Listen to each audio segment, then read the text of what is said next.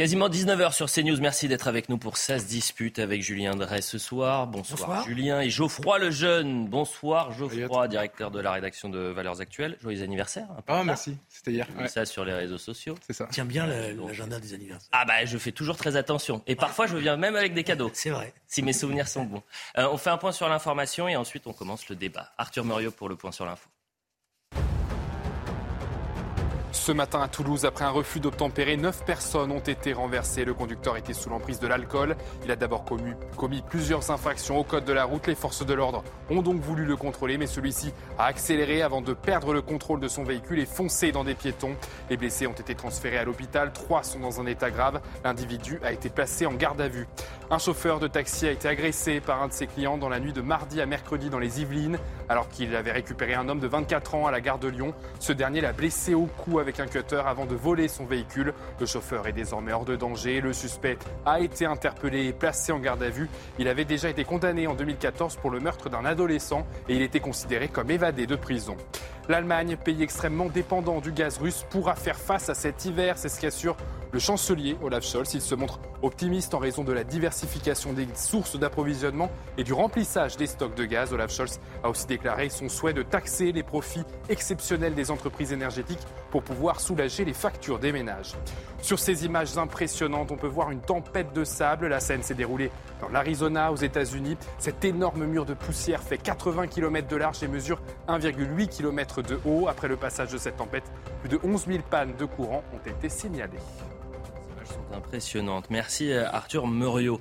Euh, on va parler du Stade de France. Hier se tenait le, concert de Booba. Alors l'idée n'est pas de, faire un parallèle avec ce qui s'est passé il y a deux mois et la finale de la Ligue des Champions, le fiasco total, mais force est de constater que les mêmes causes produisent les mêmes effets. C'est-à-dire que vous avez plusieurs dizaines de jeunes qui se sont regroupés sur une des portes, ils n'avaient pas de billets et ils ont tenté de, de rentrer dans le Stade de France. Et certains ont réussi. Et il y a une vraie question qui se pose sur la sécurisation du Stade de France, qui devrait être une forteresse imprenable, notamment après euh, les attentats du, du 13 novembre. Et c'est perturbant, vous allez voir les images, ces images sont quand même assez inquiétantes. On regarde.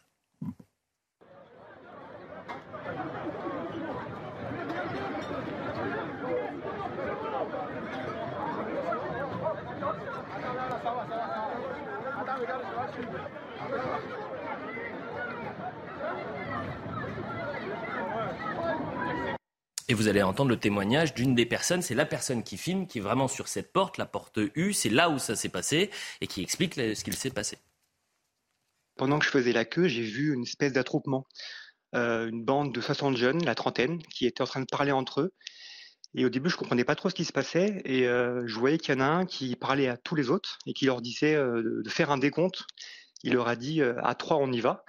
Il a fait le décompte, 3, 2, 1, et ils sont tous rentrés d'un coup. Ils ont euh, forcé euh, le passage, le portique de sécurité, la billetterie. Il n'y avait pas de police sur place, il y avait peut-être deux, trois policiers, mais ils ont été complètement débordés. Les jeunes sont arrivés, ils ont défoncé le passage et euh, c'était un peu la panique. Au final, ils sont rentrés tranquillement parce que je les ai retrouvés après. Moi, j'étais situé en gradin en carré or et ils étaient après juste en face de moi, debout, à agresser certaines personnes, à gifler, à insulter certaines filles parce qu'ils voulaient absolument prendre la place et être devant commencer le débat, je donne juste la réaction de la préfecture de Seine-Saint-Denis qui a répondu à nos confrères du Parisien. Il parle d'un incident très ponctuel, une vingtaine de jeunes qui ont essayé de forcer l'entrée du stade. Très rapidement, la décision de les laisser euh, ponctuellement rentrer a été prise par le service de sécurité pour éviter les incidents à la porte et ils ont ensuite été immédiatement interceptés à l'intérieur et reconduits euh, en dehors du stade. Mais force est de constater quand on voit ces images, est-ce qu'il est normal, après un tel fiasco il y a deux mois, qu'on revive le même scénario en quelque sorte en, en version miniature, bien sûr. Geoffroy. Moi, j'adore le terme de la préfecture de euh, incident très ponctuel. C'est tellement ponctuel que ça vient d'arriver deux fois en quelques mois, mhm. pour commencer. Et ensuite, je crois avoir lu dans le Parisien également qu'il y a une vingtaine de, personnes qui ont été interceptées, comme vous avez dit, mais pas interpellées. Donc c'est amusant quand même de voir que euh, on, les a sous la main, mais on va rien faire, pas de poursuite, etc. Ensuite, moi, si vous voulez, je, vous avais dit en préambule, euh, évidemment, il est hors de question de comparer le Stade de France et le Stade de France, enfin les deux incidents du Stade de France. En fait, allons-y quand même. Enfin, je veux dire, pourquoi se gêner? Évidemment, c'est dans une proportion qui n'a rien à voir. La, première fois, c'était des centaines et des centaines d'agresseurs, et la deuxième fois, c'est une trentaine de personnes. Mais quand même, euh, on nous a bassinés après le Stade de France première version. Euh, on nous a expliqué, moi je m'étais coltiné toutes les auditions euh, au Sénat qui étaient passionnantes d'ailleurs, des responsables de la RATP, du ministre de l'Intérieur, etc. On nous a expliqué à la fin, vous sortiez de ces, de ces auditions en ayant l'impression qu'il y avait un problème massif de RATP, de grève, de chemin. On connaissait par cœur le chemin entre le RER e et le Stade de France. Et attention, là, il y a un tunnel, c'est très compliqué, ça peut engendrer des problèmes, etc.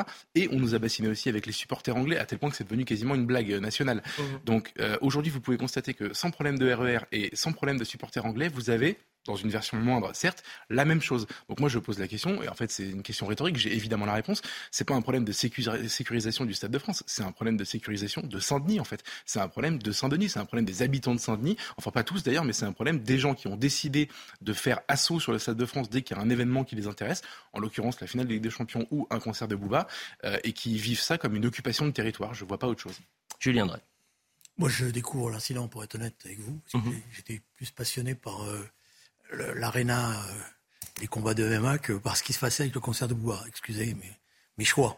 Euh, alors bon, il faut, il faut, avoir plus de précision. Ce qui, ce qui est certain, à peu près, en regardant les choses, c'est que c'est une bande, euh, comme il y en a, euh, qui s'est constituée. Pas forcément à l'occasion, pour l'occasion d'ailleurs. Mmh. Ça donne plutôt le sentiment que c'est une bande de. Voilà, un concert de Booba, on sait que ce risque-là, il existe. Oui. Et le, le, problème, c'est que ce qui est étonnant, c'est qu'il n'y ait pas euh, que les bacs, notamment, ne soient pas là pour empêcher, euh, évidemment, le, passage à l'acte. Donc ça veut dire que dans la préparation et dans la maîtrise de l'événement, il y a eu encore euh, des choses qui n'ont pas été euh, prises en considération. Mais est-ce qu'on peut l'accepter? C'est ça le problème, c'est qu'on a l'impression qu'on le subit à chaque fois et que à chaque fois on pose le même constat, les mêmes problématiques, mais que ça va se répéter. Et je la, préfecture, alors je veux pas me faire l'avocat du pré... bien sûr, bien sûr. Mais là, ils vont vous dire que c'est un truc ponctuel, c'est juste une bande.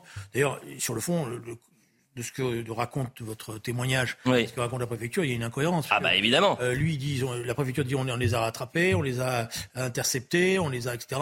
Et lui, il dit ils étaient là, ils faisaient la loi euh, dans les tribunes. Donc, Exactement. Euh, c'est le même décalage qu'on avait vécu pendant le, fiasco de la finale de Ligue des Champions. Vous aviez le ministre de l'Intérieur qui vous disait le problème ce sont les faux billets et les Anglais. Et, et force est de constater au fur et à mesure des témoignages que la préfecture de police, on a pris la décision de les laisser rentrer pour éviter que ça dégénère. Ça veut donc dire qu'ils hmm. euh, ont, ils ont, ils ont cédé d'un certain point de vue. Complètement. Et si vous cédez, ça veut dire que la prochaine fois, bah, il n'y en aura pas 60, mais 600. Voilà, il y en aura d'autres qui diront ça a marché. Voilà. Donc, mais je pense que ça, ça renvoie à ce qui se passe dans. Alors moi, je veux pas stigmatiser le 93, mais ce genre d'événements, euh, pour l'instant, on ne sait pas bien les maîtriser. Quoi. Voilà, c'est la vérité. Et on a peur aussi de, de confrontation avec un certain nombre de bandes. Et les événements de la, du Stade de France version 1, c'était ça aussi. C'est qu'ils avaient pris le pouvoir. Et la difficulté, c'est peut-être aussi la sécurisation. Il y a peut-être un problème avec le Stade de France, c'est-à-dire que sur le parvis autour du stade, vous avez encore une fois des personnes qui, sans billets, eh bien, gravitent autour du stade, alors qu'on pourrait imaginer peut-être pour éviter cette situation, un préfiltrage à une centaine de mètres où vous passez votre ticket et si vous n'avez pas de ticket, vous n'êtes pas sur le parvis du Stade de France et ça évite ces phénomènes de bande. Et on peut tout imaginer en termes de sécurité, mais je trouve que c'est euh, entre guillemets un débat sur le sexe des anges. En fait, on va s'obliger euh, à, à, imaginer des, systèmes, des stades. Il y en a dans tous les pays du monde quasiment. Il y en a dans toutes les grandes capitales, il y en a dans toutes les villes, et il y a des supporters, et il y a même parfois des hooligans, etc. Nous, en France, donc je, suis désolé, c'est pas pour, le plaisir de stigmatiser la Seine-Saint-Denis, mais nous en France, on a cette particularité d'avoir ce stade euh, qui était censé être un, un, fleuron, un symbole magnifique, etc. Dans un des endroits les plus criminogènes de France et les plus dangereux avec une population, une partie de la population euh, qui a envie de montrer les muscles, en fait, de montrer qu'elle est chez elle.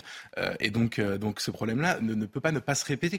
Les images du stade, enfin, de, du concert de Bouba, en fait, je suis désolé, mais ça n'arrive pas dans un concert de Vianney au Zénith de Dijon, en fait. C'est une question de population, c'est une question de, mais bien sûr que si, c'est une question de population. La preuve, c'est que dans la même journée, on a failli en parler hier, et vous aviez des incidents, il y a eu des incidents très violents dans le à, Auxerre. Euh, à Auxerre, entre les, les supporters d'Auxerre et, et Marseille. vous avez des supporters euh, parisiens également qui pourraient être dans le coup, mais ça arrive régulièrement cette problématique. Mais non, mais on a, en, plus, je, en, plus, je suis pas d'accord. Euh, le hooliganisme, c'est autre chose. On avait dit pareil au moment du Stade de France, il y avait des incidents assez graves à Saint-Etienne, je crois, dans, sur la, la, pelouse de Geoffroy Guichard, il me semble. En tout cas, c'était les supporters stéphanois. Mhm. Et on a dit, regardez, c'est partout, c'est pas que Saint-Denis, etc. C'est pas pareil. Les supporters qui se, qui se battent, ça existe. Il y avait des, de, depuis des dizaines d'années, les policiers, d'ailleurs, enfin les, les polices européennes en général sont assez formées à ça. Elles savent le gérer. Là, c'est un phénomène nouveau qui n'a pas dix ans de, de, bandes qui ont décidé de. Non, c'est pas nouveau, ça. Je veux dire, excusez-moi de vous le dire, mais moi, des bandes comme ça, quand j'étais parlementaire, j'en ai connu, j'en ai, j'en ai vu.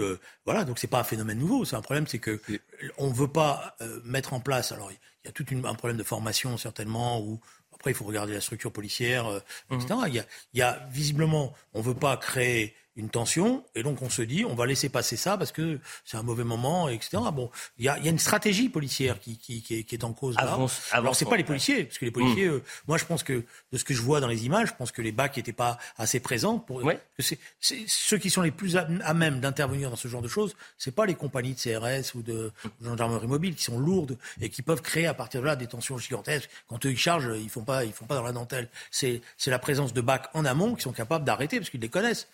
Julien Drey, le Stade de France, et je l'ai dit dès le début, ça n'est pas un stade comme un autre depuis le 13 novembre 2015. Il devrait y avoir une sécurité, mais euh, permanente, c'est-à-dire qu'il n'y a pas une personne qui rentre dans, son, euh, dans ce stade s'il n'a pas de, de billet. Vous voyez ce que je veux dire? Mais je suis d'accord. Mais, non, mais c'est pas un reproche que je vous fais.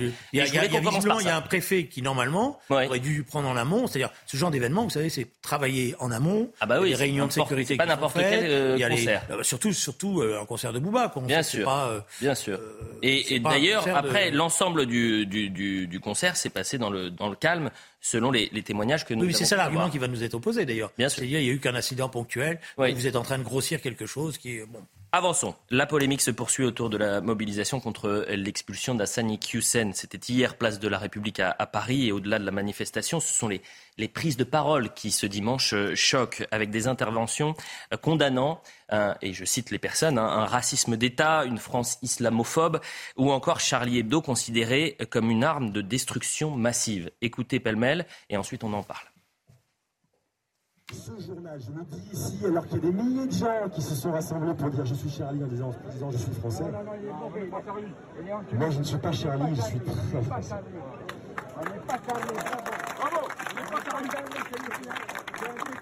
Le journal Charlie Hebdo, avec ses lignes irrespectueuses, est une arme de destruction massive de notre pays. Parce que une communauté se constitue sur un respect mutuel. Nous dénonçons un état de fait, qu'il y a une islamophobie d'État en France, une islamophobie institutionnelle. Dans ce climat politique, tout le monde a un rôle à jouer. Les musulmans ont le devoir de s'organiser. Oui, la France est islamophobe, oui, c'est le pays le plus islamophobe de ça. Oui, il est raciste. Oui, il est feu. Oui, il est les gilets jaunes. Oui, il est les jeunes de nos cités. Oui, il tue. Oui, cet État doit cesser d'enfumer. Le jeune, comment avons-nous pu accepter une telle manifestation? Euh, parce que parce que parce que euh, y a une liberté de manifester en France, parce que euh, euh, il n'y avait pas de raison a priori de l'interdire. Je parle purement sur la question du droit. Hein. je veux dire, ce sont c'est notre État, c'est l'État dans lequel nous vivons. donc il n'y avait pas de raison de l'interdire a priori. Maintenant, il y a beaucoup de choses à dire a, posteriori. Et moi, j'ai envie de commencer par ce que j'ai vu dans les images qu'on vient de voir à l'instant. Je, trouve ça sidérant qu'on tolère encore en France que des gens qui portent des barbes de salafistes, des kéfiers palestiniens et des drapeaux de la Palestine nous expliquent ce que doit être la France et ce qui est possible ou pas euh, de, tolérer en France. Et ensuite, il y a autre chose qui me, je, pense qu'il y a énormément de choses à dire sur cette séquence. Euh, il, y a, il, y a, Charlie Hebdo, il y a, euh, mais moi, ce qui me choque le plus, c'est l'islamophobie d'État.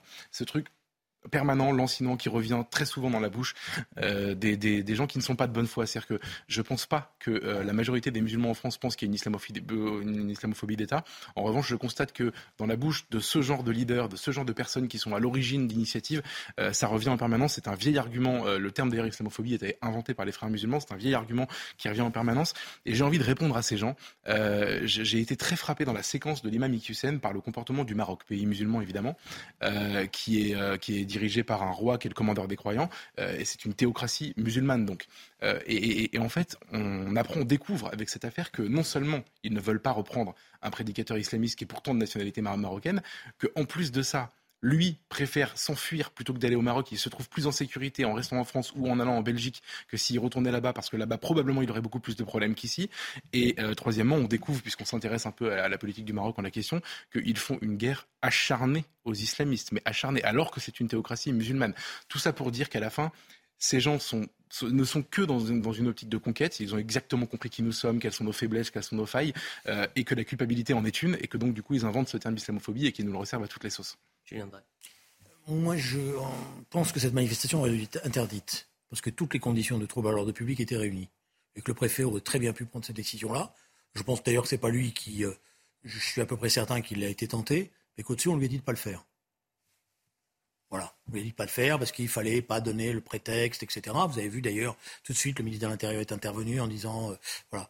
Euh, donc ça c'est la première chose. À partir du moment où on tolère la manifestation, c'est évident qu'on va voir ce type de propos. Je veux dire, ou alors on est naïf sur ce qui est en train de se passer dans notre pays et ce que représentent ces forces islamistes qui mènent une bataille politique. Et on voit bien que c'est une bataille politique avec des looks différents, parce qu'il y a les, la barbe euh, islamiste, mais il y a aussi le chapeau de paille, euh, bon, euh, le look pour le moins bizarre. Bon, ce que je veux dire par là, c'est que c'est toute la cohérence du dispositif politique de lutte contre ce courant-là, c'est-à-dire parce que c'est pas la lutte contre la religion, c'est contre un courant politique qui est, euh, qui est en cause dans, dans, dans, dans, ce qui se passe. C'est-à-dire, c'est, et vous voyez bien, c'est une sorte d'aller venue, c'est-à-dire une fois il y a une fermeté, puis une fois on recule, voilà. Et c'est ça qui crée justement, qui, mmh. qui, donne la possibilité à ce type de personnage de se dire, bah finalement quand je pousse, ça marche ou ça gagne parce qu'ils n'ont pas la fermeté absolue en phase 2 euh, qu'il faudrait. Donc euh, je pense que euh, mais dans cette affaire de, l'imam, je pense c'est un échec total. C'est-à-dire que la voie qui a été prise, je l'ai dit, n'était pas la bonne, la voie administrative. On le voit bien. l'imam il va réapparaître. Alors après, je voudrais juste faire une remarque par rapport à ce que dit Geoffroy. oui, il y a un problème diplomatique qui est posé, mais on ne découvre pas sur ce plateau. Je pense que la France ne traite pas le Maroc comme elle devrait le traiter. Je l'ai dit à plusieurs reprises. Ça m'a valu euh, des, tweets de tous les côtés. Le Maroc a gagné. il y a eu des C'est le seul pays où les islamistes ont été battus par des élections. Ils ont été battus platement par les élections, après avoir exercé le pouvoir. Est-ce que vous avez eu la diplomatie française qui est intervenue en disant bravo, etc. Rien du tout. On a regardé ailleurs. Par contre, oui, on prépare des voyages où on fait euh, dans la repentance absolue, etc. et tout. Et on se fait même parfois un peu rouler dans la farine. Mais le Maroc n'est pas traité comme il. On met tout le monde dans le, dans le, même sac. Or, c'est pas la même chose. Et le Maroc ne voulait pas, euh, était prêt à collaborer avec la France. C'est-à-dire qu'au départ, ils étaient prêts à prendre euh, euh, l'imam. voilà. Après, ils ont dit non, arrêtez, on ne va pas être ridicule, on ne va pas être la, la, la, la, cinquième roue du carrosse dans cette affaire-là. Donc oui, il y a un problème diplomatique dans les rapports qu'on a avec un certain nombre d'États. Euh, hum. Moi, j'aurais, je vous le dis honnêtement, je pense qu'il faut parler avec l'Algérie, qu'il faut débattre. Mais je pense qu'il y avait une belle visite à faire depuis déjà un certain temps avec au, Maroc pour renforcer le lien, parce que vous savez ce qui va se passer, c'est qu'à un moment donné ou à un autre, les Marocains ils vont regarder ailleurs, parce qu'ils en ont marre d'être traités comme ils sont traités. Je, je, juste pour boucler sur cette manif, je suis pas certain que le, déjà il n'y a pas eu de trouble à l'ordre public en fait. C'était ça aurait pu être l'argument invoqué. En réalité, il y a 200 personnes. La notion, honnêtement, la notion de trouble à l'ordre public juridiquement, oui, oui, elle est juridiquement. on peut la tirer dans tous les sens. Donc il suffisait de dire il y a une possibilité de trouble à l'ordre public, on peut l'interdire. C'est tout. Mais je trouve que symboliquement l'idée de dire on interdit la manifestation était un élément je dirais, euh, euh, de fermeté, y compris par rapport à des gens qui hésitent, etc. C'était de dire bon, attention, il faut qu'on fasse, on fasse gaffe, euh, voilà. Et, c'est excusez-moi, mais moi je suis choqué par ces images-là. Et je pense que nos concitoyens, quand ils voient ça, ils disent mais quelle est la faiblesse de l'État? Alors on en est là. Non, mais sauf que ça a une grande vertu, c'est qu'au moins on, on, voit, on sait ce qu'on a faire. Et voilà, exactement. Moi, mais ça fait longtemps qu'ils sont tombés. Oui, ouais, ouais, non, mais attendez, on a un petit problème, alors pas ici, mais on a un petit problème collectivement à ouvrir les yeux sur ce qui se passe réellement. Au moins on sait ce qu'ils ont en tête. moi je, je voudrais qu'on parle de, ce qu'ils disent sur Charlie Hebdo. Et il y a aussi autre chose qui est très intéressante. Une chose qui est très intéressante, c'est que ils parlent au nom des musulmans en permanence. La question c'est juste qu'est-ce qui, que, représentent ces gens-là chose. La preuve, c'est qu'il n'y a pas beaucoup de monde dans oui, Heureusement que Paul Sugy, journaliste au Figaro, était présent sur le mmh. terrain. c'est lui qui relaie euh, les informations. Je l'ai eu hier soir dans Soir, euh, dans Soir Info. Et, et grâce à lui, on peut, on peut diffuser ces, ces, ces réactions-là. Absolument. Et s'il n'était pas là, c'est vrai qu'on ne aurait peut-être pas vu. On aurait dit euh, c'est une manifestation, il y avait 150 personnes. Tiens, justement, ce que je vous propose, c'est qu'on écoute. Il y avait deux réactions politiques ce matin. Euh, Sébastien Chenu et Alexis Corbière, qui étaient invités de, de Sonia Mabrouk. Deux responsables politiques de partis différents, deux ambiances. Vous voyez, il y avait 4000 personnes pour écouter Mélenchon à Lille. Il y a 150 personnes place de la République. Pardon, c'est pas ça le sujet. Moi, je ne soutiens pas les idées de M. Iqiyoussen. D'accord? Ses propos sont été, de ce que j'en ai vu, homophobes, y compris même euh, avec une dimension antisémite à une époque. Il est, aussi. il est revenu là-dessus. Oui, M. Iqiyoussen ne correspond pas à ma conception. Et il y a sans doute une dimension, évidemment, dans son propos qui correspond à ce que vous qualifiez d'islamiste. J'ai pas de souci avec ça. Ce que je veux vous dire, c'est que même je veux dire, je ne parle pas nécessairement de M. Hussein, même le pire des individus dans notre pays est un sujet de droit. Mais qu'est-ce que ça veut dire? Eh bien, ça veut dire que quand il tient des propos homophobes, etc., il devrait être condamné par la loi française. Je crois que ça choque euh, beaucoup de Français. Je me réjouis qu'il y ait eu finalement assez peu de monde, ça c'est un bon signe, mais c'était euh, évidemment, euh, manifestement, un trouble à l'ordre public. Des islamistes qui appellent au retour d'un islamiste, euh, c'est un trouble à l'ordre public. On aurait mieux fait de l'interdire, cette manifestation. On se porterait mieux si tous ces gens-là ne s'exprimaient pas de cette façon-là dans notre pays. Des islamistes qui appellent au retour d'un islamiste, sincèrement, c'est très choquant. Comment se fait-il qu'on n'arrive pas à lutter fermement contre l'islam politique? C'est quoi? C'est de la complaisance? C'est de la lâcheté? C'est une peur de, bousculer certains codes et, d'avoir une, vraie tension dans notre société? Et honnêtement, parce que l'islamisme politique est avant tout une idée en réalité. Alors c'est certes euh, qui se propage par euh, l'habitus, par des codes culturels, par de... mais c'est surtout une idée. Et on ne lutte pas contre une idée par des décrets, par des lois, par des, phrases martiales qui, qui, ne veulent rien dire. La seule manière de lutter efficacement contre l'islam politique, ce serait en effet d'être impitoyable avec ses représentants, mais aussi d'opposer un modèle. En fait, moi, je pense que ce qui nous manque aujourd'hui, c'est qu'on n'a pas de modèle. La France n'a pas de modèle à opposer à ça. On a beaucoup de mal, euh, je dis on a parce que c'est vrai pour tout le monde, à opposer collectivement un modèle culturel. On a du mal à affirmer ce qu'on est. Euh, je pense que par exemple, quand on répond euh, comme un mantra la République, la République, la République, en fait, personne ne sait exactement ce que ça veut dire, ou alors ça, recèle des, comment dire, des, conceptions extrêmement différentes. La République de voulue par Monsieur Corbière n'est pas la même que celle voulue par M. Chenu, comme on vient de les écouter. Et, donc, en fait, il y a un modèle culturel euh, euh, proposé par les islamistes qui est en fait celui de, du monde musulman euh, traditionnel, qui est très identifié et qui peut plaire en fait à une partie de la population. Tant qu'on n'aura pas, quelque chose de fort à leur opposer, on ne réussira pas à obtenir de, résultats. Julien, un dernier mot là-dessus. oui, parce que je pense qu'un certain nombre de téléspectateurs vont dire Julien Ray, vous avez vu, il est d'accord avec Sébastien Chenu, voilà. Et pourquoi pas? Moi, je sais pas parce que quand il pleut, je dis il pleut. Voilà. Oui. pas celui qui. Voilà. Mais je suis d'accord, par contre, avec ce que dit Alexis Corbière. Mm. C'est-à-dire, je pense qu'il y a une faute qui a été commise, et c'est et c'est ça toute la difficulté. Et ça renvoie après à, à la discussion qu'on a. C'est qu'on n'a pas pris la voie judiciaire on n'a pas pris la bataille idéologique. Parce que la voie judiciaire, ça nous permettait d'avoir une bataille idéologique, d'aller au fond des choses. On a voulu faire un raccourci. Pourquoi? Parce que quelques mois auparavant, ce personnage-là mmh. était dans le dispositif et puis il servait à calmer les choses, peut-être même à gagner quelques élections. Voilà. Donc le problème que vous avez en France, il est simple. C'est que nous ne sommes pas capables de distinguer et de manière continue l'islamisme politique comme courant qui, est, qui a une idéologie qui, veut, qui est conquérante, qui veut imposer ses lois avec ce que représente la communauté musulmane intégrée dans la société française. Et comme on n'est pas capable en permanence de faire cette distinction-là et de s'appuyer euh, bon, avec, sur euh, ceux qui prennent la parole dans, ces, dans la communauté musulmane et qui mm. sont courageux, eh bien, on est en permanence dans une hésitation. Et c'est cette, cette hésitation qui est utilisée par l'islamisme radical comme qui est interprétée par eux comme un point de faiblesse. Et à chaque étape, vous savez, c'est très simple. Ils ont une vraie stratégie. On croit que c'est simplement des, phénomènes spontanés, euh, euh, une sorte d'urticaire. Non, ils ont une vraie stratégie. Ça fait des années. Ils cherchent les failles, ils poussent, ils regardent, ils voient la résistance. Si la résistance est ferme, ils reculent. On l'a vu. Parfois appuyé par des responsables politiques. Parce, parce qu'il y a cette hésitation. Et, sur le modèle, vous savez, par exemple, on ne dit rien sur l'islamophobie, mais il faut, il y a plein de, si on avait un débat sur l'islamophobie dans le monde politique, vous verrez que chacun y va de ses interprétations différentes. Voilà. Il n'y a pas d'islamophobie en France. Et il faut le dire clairement pourquoi? Vous connaissez un pays qui a construit autant de mosquées en quelques années? Pas sûr. Vous connaissez un pays en Europe qui a conduit autant de mosquées? Les refus d'obtempérer à présent, juste avant la publicité, toutes les 20 minutes en France, les forces de l'ordre sont confrontées à ces refus d'obtempérer. À Toulouse, ce dimanche, un nouveau refus d'obtempérer tourne au drame puisque un délinquant a fauché plusieurs euh, piétons. Le bilan est extrêmement lourd. Il fait état de trois blessés graves et cinq autres en urgence relative. On va écouter euh, le témoignage d'un des syndicats de police qui nous explique un peu ce qu'il s'est passé. Puis après, je vais vous demander, euh, pour que les forces de l'ordre arrivent à intervenir le plus rapidement possible et le plus sereinement possible, dans les meilleures conditions Est-ce qu'il faut lever, par exemple, euh, euh, la présomption Enfin, faudrait-il qu'il y ait une, présomption de liberté, euh, une présomption de légitime défense? Pardonnez-moi. On écoute et ensuite on en parle.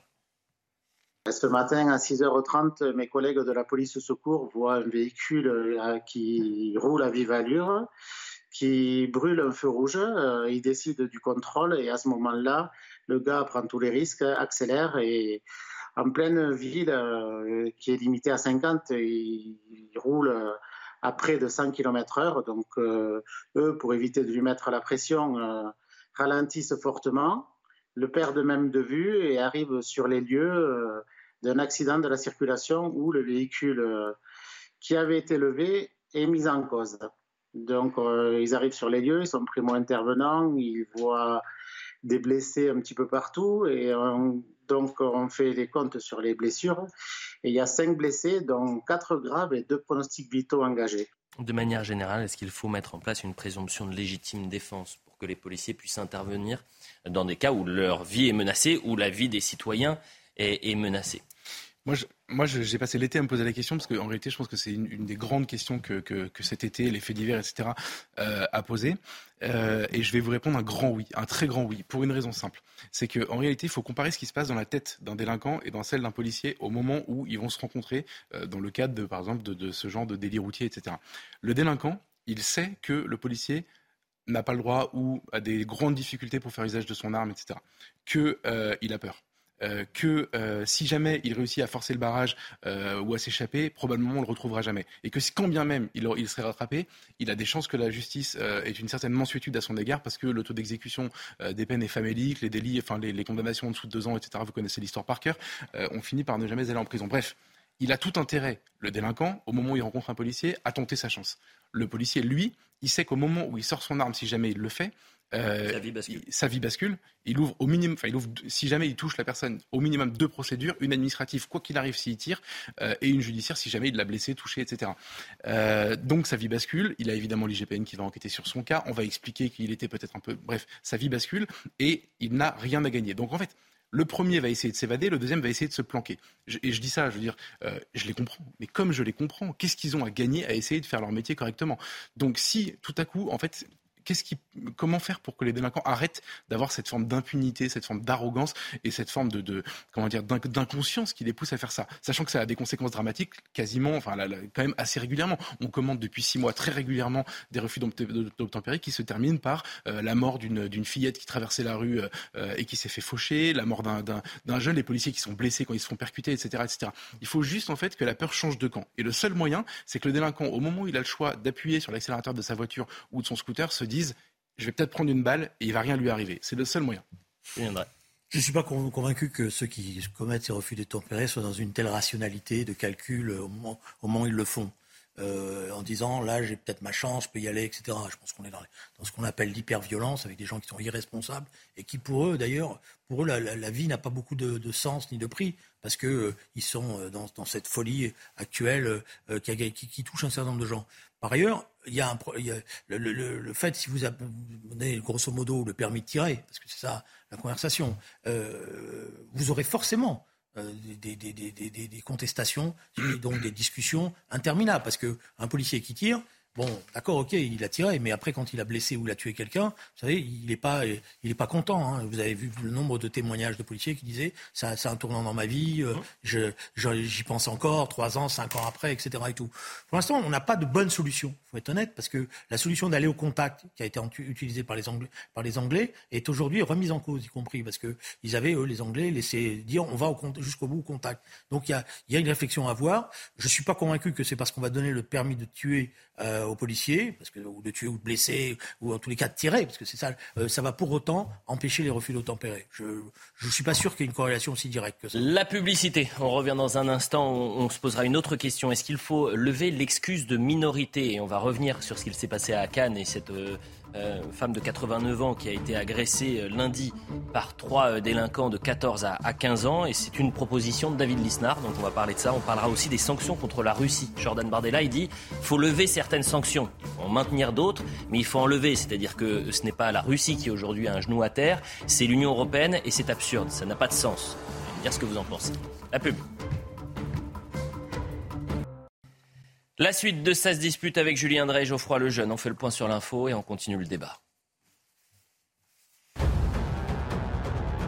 Ce matin à Toulouse, après un refus d'obtempérer, neuf personnes ont été renversées. Le conducteur était sous l'emprise de l'alcool. Il a d'abord commis plusieurs infractions au code de la route. Les forces de l'ordre ont donc voulu le contrôler, mais celui-ci a accéléré avant de perdre le contrôle de son véhicule et foncé dans des piétons. Les blessés ont été transférés à l'hôpital. Quatre sont dans un état grave, dont deux avec un pronostic vital engagé. L'individu a été placé en garde à vue. Isabelle Rome, la ministre déléguée à l'égalité femmes-hommes, souhaite que les affaires de violences faites aux femmes soient jugées de manière spécifique. Elle a accordé une interview dans le JDD. Pour elle, donner une gifle à sa femme n'a rien à voir avec voler un portable dans un magasin. Elle veut des réponses immédiates, mais aussi fournir un accompagnement spécifique aux victimes. Victoire italienne au Grand Prix de Saint-Marin. Il s'agit de la quatrième victoire consécutive en MotoGP pour Francesco Bagnaia. En tout, il a gagné 10 des 20 dernières courses. Il se rapproche donc du leader du championnat, Fabio Quartararo.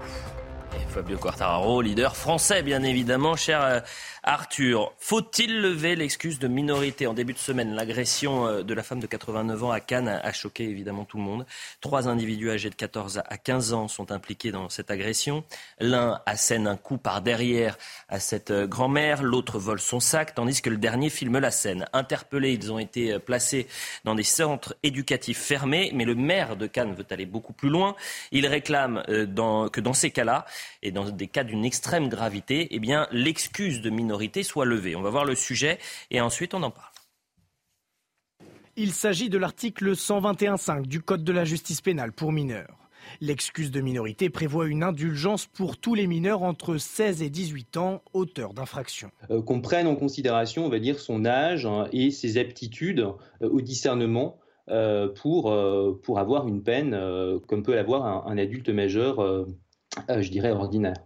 Les condamnations encourues sont donc plus clémentes. Par exemple, la peine de prison ne pourrait être supérieure à la moitié de la peine encourue par une personne majeure. Cette excuse de minorité peut être levée que dans de très rares cas, mais seulement pour les jeunes âgés d'au moins 16 ans. Dès lors que euh, à 16 ans, euh, euh, on, voit bien que l'acte répréhensible a été fait par, par. Alors le juge peut, dans certains cas d'espèce, mais encore une fois extrêmement conditionné, eh bien se prononcer pour condamner le, jeune, même s'il n'a pas encore atteint l'âge de majorité. Après l'agression d'une dame de 89 ans par trois mineurs de 14 et 15 ans, le maire de Cannes a demandé au ministre de l'Intérieur de pouvoir lever l'excuse atténuante de minorité dans ce type de cas. On n'est pas dans une tradition euh, en France euh, qui tend à égaliser, à mettre sur un pied d'égalité mineurs et majeurs. Après, sur le plan purement juridique, bien sûr que c'est possible, et euh, il faudra que le législateur se, se prononce sur ce, sur ce sujet-là. L'excuse de minorité a déjà été levée une trentaine de fois ces dernières années, toujours pour des jeunes âgés de plus de 16 ans. C'est intéressant, Geoffroy Lejeune, quand on écoute euh, le témoignage de l'avocat et l'explication, c'est de dire que la France n'est pas dans une tradition de lever l'excuse de minorité, de mettre sur le même piédestal un mineur d'un majeur. Est-ce que vous partagez ce constat et qu'est-ce qu'il faut faire? Est-ce qu'il faut la lever dans ces cas-là?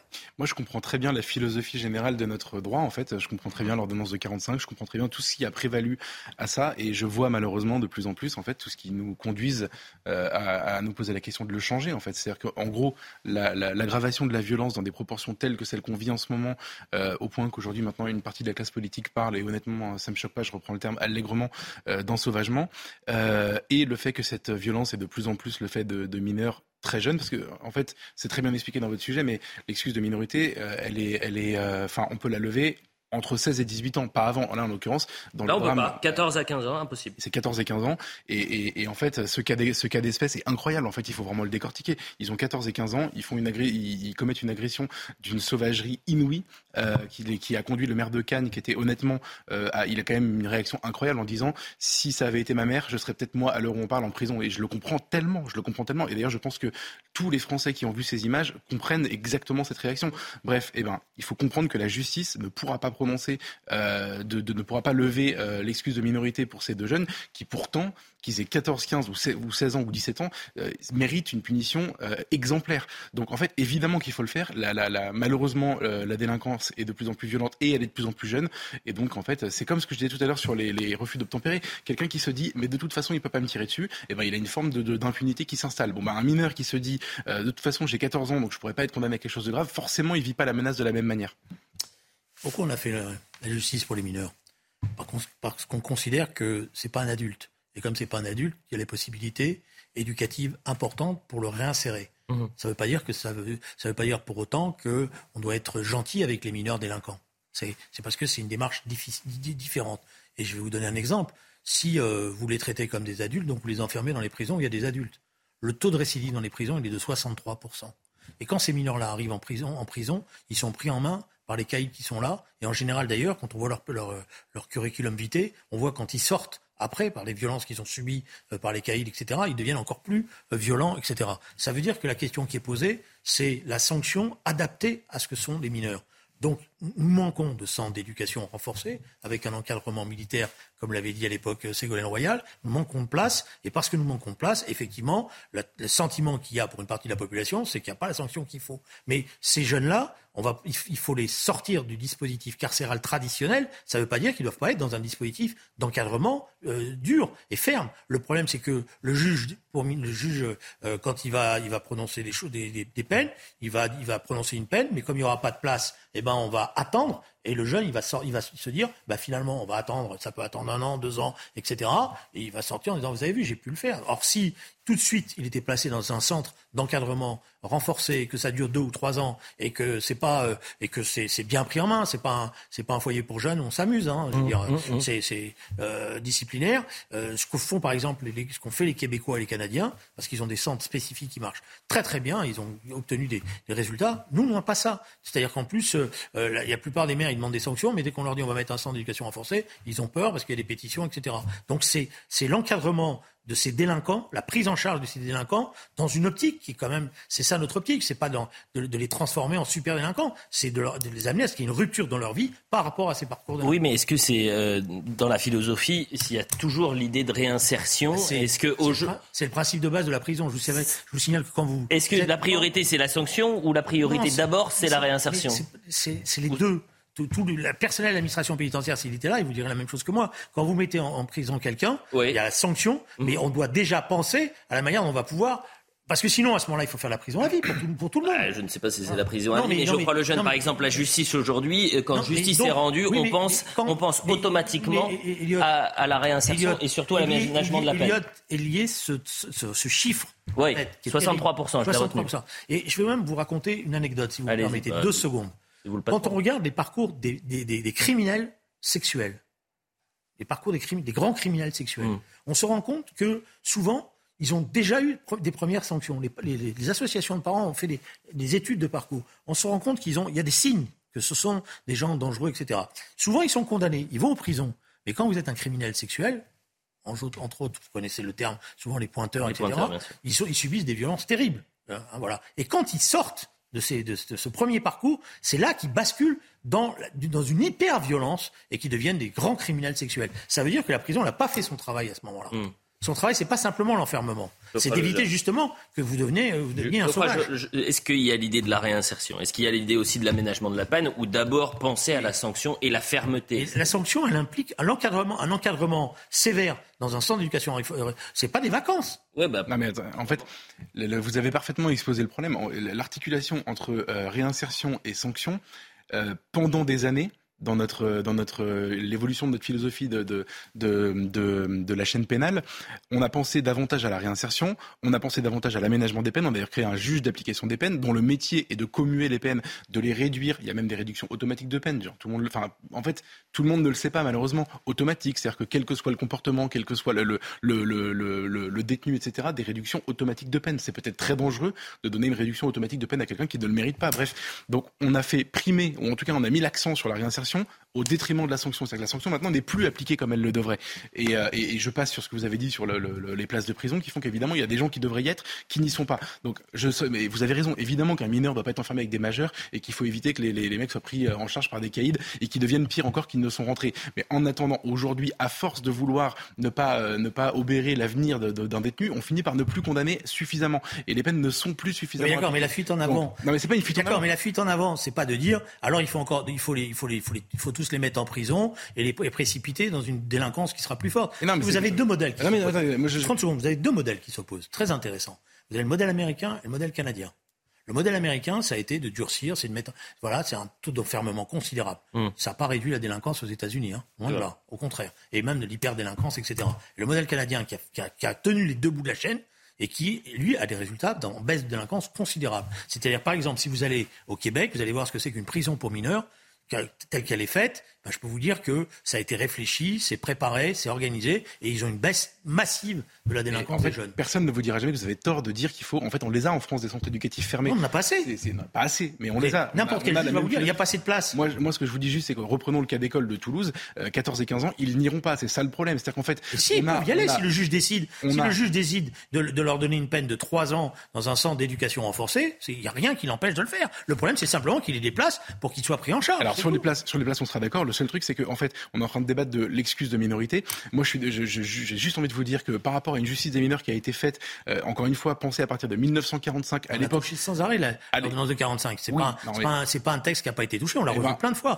justement pour mettre en place ces centres d'éducation. Alors à chaque fois que quelqu'un est arrivé en disant il faudrait abaisser la majorité pénale à 16 ans, ça a été des hurlements. On l'a jamais fait. Personne ne l'a jamais Non, mais fait. l'ordonnance de Donc, 45, elle est, je pourrais vous donner, je crois qu'elle a été modifiée plus d'une vingtaine de fois. Oui, et mais- durcie, mais- etc. Donc c'est pas un texte qui a été sanctifié au point qu'on n'a rien fait. C'est pas vrai. mais non, pas sur l'âge. C'est la question aujourd'hui, c'est l'excuse de, minori- de minorité. Moi, je Mais vous dis juste, d'accord, mais- on vit sur un système qui a été fait pour une pas à la délinquance qui question. était. Moi, ce qui m'intéresse, c'est que ce jeune, il soit sanctionné, Mhm. il soit sévèrement sanctionné pour que tout le monde puisse se rendre compte que c'est pas, euh, on n'est pas passé, euh, on n'a pas dit ah c'est un, un jeune, il faut faire attention, etc.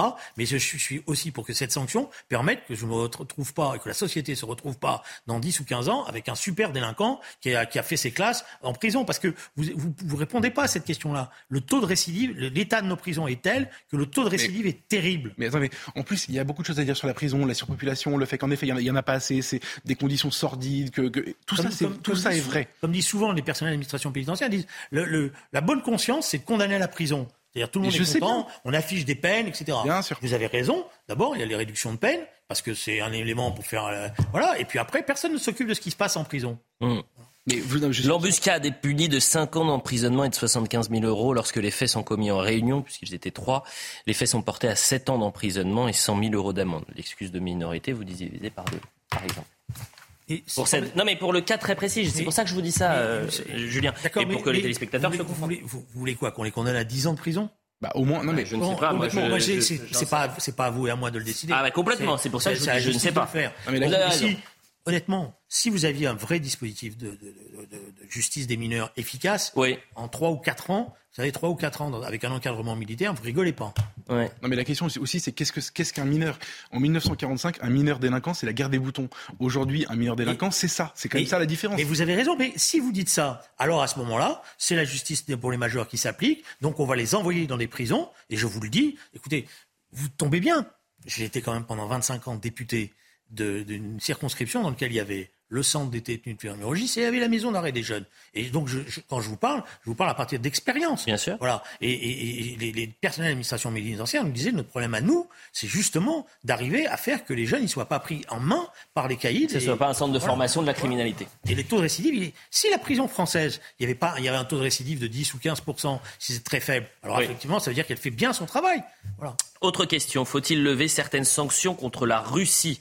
Euh, En mars dernier, le ministre de l'économie, euh, effectivement, le ministre de l'économie Bruno Le Maire a assuré vouloir mener une guerre économique euh, totale contre le Kremlin. Six mois plus tard, l'Europe est confrontée à une crise de l'énergie. Jordan Bardella, candidat à la présidence du Rassemblement national, appelle à arrêter les sanctions énergétiques contre la Russie tout en maintenant les autres concernant les décideurs de guerre, les opérations bancaires ou encore les semi-conducteurs. On va l'écouter, c'était ce matin chez nos confrères de BFM. Pendant l'élection présidentielle, euh, vous avez été très nombreux observateurs à nous critiquer lorsque nous avions émis les plus grandes réserves sur les sanctions énergétiques qui étaient décidées par l'Union européenne contre euh, la Russie et je m'étais abstenu au Parlement européen. Ça m'avait été reproché, ça nous avait été reproché. On voit aujourd'hui que les sanctions énergétiques qu'on a prises contre la Russie sont beaucoup plus douloureuses que pour, pour le peuple français. Soyons pragmatiques. Ces sanctions ne servent qu'à enrichir le pouvoir russe. Julien Drey, est-ce qu'il faut lever une partie des sanctions contre la Russie Alors- Une partie. D'abord, une remarque. Les, les reproches qu'on faisait au Front National, c'est pas sur les sanctions.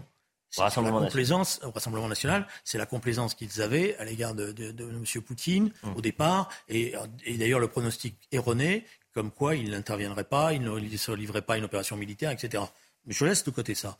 Après, le problème qui est posé, que pose euh, Jordan Bar- Bardella, c'est la plus mauvaise manière de poser la question. Pourquoi? Parce que c'est un débat sur alors cette sanction-là est bien. cette La question qui est posée, c'est quelle quels sont les objectifs désormais de ce conflit? C'est le débat politique qu'il faut avoir. Quels sont les objectifs de ce conflit? Jusqu'où on veut aller, sont euh, et que, et que l'information, par ailleurs, la transparence de l'information. Ce conflit, c'est le conflit qui a été le plus médiatisé, mais où il y a le moins d'informations euh, de tous les conflits qu'on a connus. Vous ne savez pas ce qui se passe. Vous avez en ce moment, soi-disant, une, offen- une contre-offensive, soi-disant entre guillemets, parce une contre-offensive de l'armée ukrainienne à Kharkov. Personne n'est capable de dire qu'est-ce qui est en train de se passer. Personne. Alors on nous dit oui, mais c'est pour pas gêner l'armée ukrainienne. Parce qu'il ne faut pas révéler des positions, etc. C'est pas vrai. Il y a eu des tas de guerres où on a, des éléments. Ça veut dire que, en fait, ce qui est en train de se passer, c'est que ce conflit est en train de s'enliser et personne ne sait comment s'en sortir. C'est-à-dire qu'il et d'ailleurs, même les Russes eux-mêmes, d'un certain point de vue, M. Poutine lui-même, on voit bien qu'il est en train de bouger. Alors on va me dire, ah ça y est, t'es poutinien, je suis pas poutinien du tout, Je- je- mais on voit bien qu'il est en train de bouger. Ce qui s'est passé sur la centrale euh, nucléaire est intéressant parce qu'il a, il a, laissé, il a quand même laissé faire. Et d'ailleurs, il va, il va l'instrumentaliser dans les jours à venir en disant, voyez, moi, euh, je joue pas avec ça. Et, et donc, ça veut dire que il y a des petits signes qui montrent que lui-même a compris qu'en tous les cas, l'objectif initial qui était le sien, c'est-à-dire une sorte d'invasion de la Crimée et de récupérer, il n'y arrivera pas. Et que pour y arriver, il faudrait qu'il il- il fasse, il franchisse des étapes de mobilisation de son armée, etc., qu'il ne peut pas faire. Donc à partir de là, c'est la discussion qu'il va avoir, avec Oui, mais- elle, va, elle va avoir lieu avec les Ukrainiens. C'est-à-dire comment on arrive à trouver les, les éléments d'une discussion, comme ça a été le cas en 2014, pour trouver une solution à ce conflit? Sinon, vous allez avoir un débat qui est terrible. Ouais. Quel débat sur les... Alors, euh, Sur les sanctions, mais pourquoi on va se poser cette question-là? C'est parce que cet hiver, lorsque vous allez que- manquer d'électricité, manquer de gaz, Non. que les Français vont souffrir avec la hausse de- des prix, on va peut-être se poser la non, question est-ce que Excusez-moi, Oui. mais a- on ne manquera pas d'électricité. Maintenant, si tout monde... pas en 2022, ce sera en 2023. Oui, en 2020. eh ben, Voilà. Mais peut-être qu'en 2023, on aura fini la guerre, non? Ah bah peut-être. Bon, oui, ou alors ça veut dire est-ce qu'il faut lever non, une partie mais, des non, sanctions? mais, mais- donc ça veut bien dire que le débat sur les sanctions, c'est pas le bon débat. Le débat aujourd'hui, je m'excuse, c'est le débat sur où on va avec cette guerre. Et vu que je n'ai pas la réponse, je préfère poser la question sur les sanctions. Non, non, parce que justement, vous devez nous aider à ce qu'on puisse poser la question sans être immédiatement traité de Mais tous C'est vous le spécialiste. C'est à vous de m'aider parce que moi je suis perdu. Non, non, mais ce que je, veux prends dire le par jeu. là, mais, je, vais prendre un exemple très simple. Oui. Bon, je suis pas d'accord avec les formulations telles qu'elles ont été explicitées par euh, Ségolène Royal. On y vient dans deux secondes. D'abord, Geoffroy Lejeune, est-ce qu'il faut lever une partie des sanctions? Sur les sanctions, en fait, euh, ce qui est, je trouve incroyable et renversant, c'est de comparer le, le- le discours de Bruno Le Maire il y a quelques mois et la réalité aujourd'hui. C'est-à-dire que, enfin, vous l'avez dit déjà en préambule, mais c'est vrai, on va mettre la Russie à genoux et on termine nous-mêmes à genoux euh, à se demander si on pourra se chauffer ou s'é- s'éclairer cet hiver. C'est absolument incroyable sur l'arrogance en fait qui a été la nôtre dans ce conflit. Moi, je suis d'accord avec euh, Julien Drey pour poser la question différemment. Enfin, je veux dire, sur les sanctions. Ça ne marche, ça n'a pas marché. Ça n'a pas marché comme prévu. Il faut avoir l'humilité de le dire à un moment donné. Et ça, pardon? Ça marche rarement. Bah oui, non mais je suis d'accord avec vous, mais euh, mais c'est juste que là on l'a vraiment vu de manière éclatante en très peu de temps, c'est ça qui est, qui est renversant. Et maintenant il faut avoir l'humilité de changer le, le- de, de, de pied. Et mais juste sur la question de la manière dont la question est posée, vous terminez en disant que euh, que, que finalement même Poutine ne sait pas où il va et comment ça va se terminer, etc. Je, je reconnais euh, que de, de, de- moi j'ai vu les choses très différemment quand on a découvert évidemment que l'État russe était plus riche que jamais puisque euh, enfin grâce aux sanctions que nous sommes dans une situation très compliquée. Par ailleurs, on a fini par pouvoir dire pendant la présidentielle, c'était plus compliqué, mais pouvoir dire qu'on était un peu le, bras armé, disons, ou en tout cas le jouet euh, des Américains dans cette opération, américain qui, enfin, euh, qui avait euh, via l'OTAN beaucoup contribué à radicaliser la situation pré-conflit. Bref, on commence à comprendre tout, tout ça. La question, c'est est-ce que à la fin L'objectif initial de, de Vladimir Poutine étant a priori euh, la, la- la Crimée ou le Donbass, j'en sais rien. euh, Est-ce qu'on va pas avoir intérêt nous à négocier ce que lui voulait initialement? Est-ce que ça va pas se terminer comme ça euh, pour que tout le monde se, se reparte, reparte content? C'est mais Et si on ne pose pas la question, et que je l'ai posée, à un moment donné, ça finira comme ça. C'est-à-dire que les sanctions, le- le- la lassitude, les pertes feront que euh, on, ira dire, on ira dire aux Ukrainiens, bon maintenant ça va, vous êtes bien gentils, mais euh, le monde ne va pas exploser à cause de vous. Donc c'est pour ça qu'il faut se poser des questions sérieuses, qu'il faut retrouver les termes d'une discussion. La question qui est posée, c'est comment l'Europe peut rentrer dans le jeu? Parce que pour l'instant, l'Europe au début était à l'initiative, etc. Aujourd'hui, elle a disparu sur le plan diplomatique, disparu euh, du débat. Et c'est les Américains, les Américains qui mènent la danse. Eh, Je voulais Et vous eux- faire écouter Michel Onfray qui dit Emmanuel Macron est paumé. Il ne sait pas comment euh, gérer cette euh, situation diplomatique, mais comme vous me parliez de Ségolène Royal, je pense qu'il nous reste va- 2 on va- minutes 30. Ah, parlons de- Vous préférez euh, qu'on parle de Michel Onfray ou de Ségolène Royal? Non, je pense que euh, je- le- Ségolène Royal, moi je pense qu'elle a, J'explique juste aux téléspectateurs. elle a tenu des propos qui étaient confus. Oui. Donc évidemment, vous avez un lobby dans ce pays qui est terrible. C'est-à-dire que dès que vous commencez à poser une question, vous êtes suspecté d'être un pro-poutinien, euh, d'être euh, coucher devant lui, etc.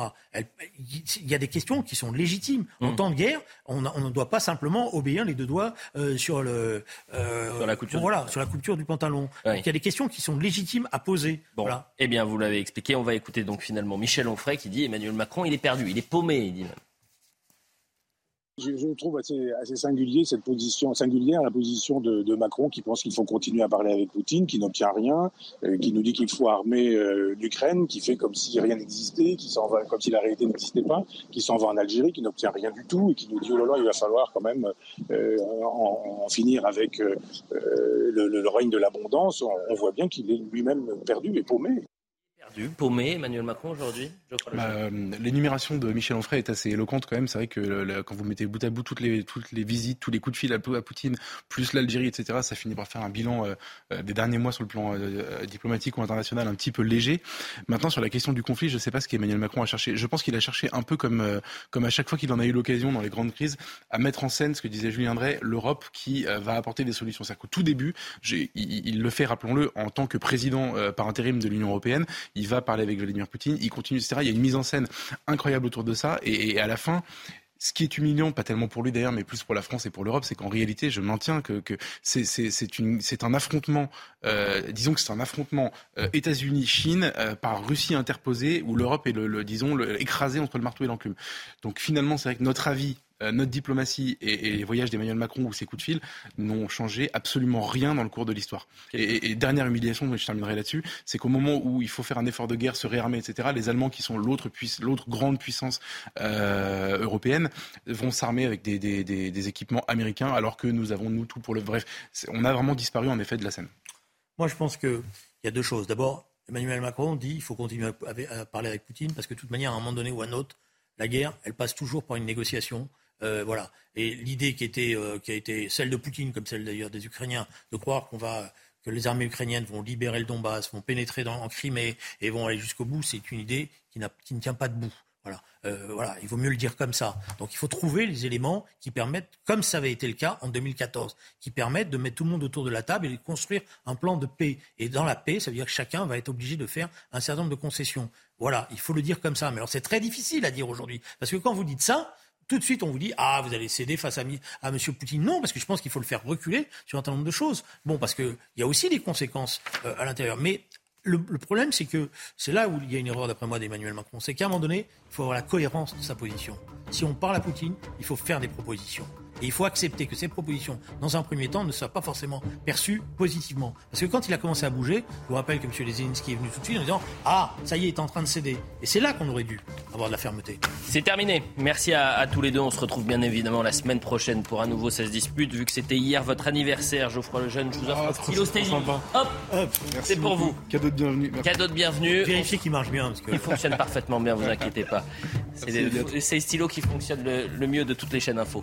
Euh, on se retrouve à 21 21h pour euh, Soir Info. A tout de suite, on a énormément de thèmes.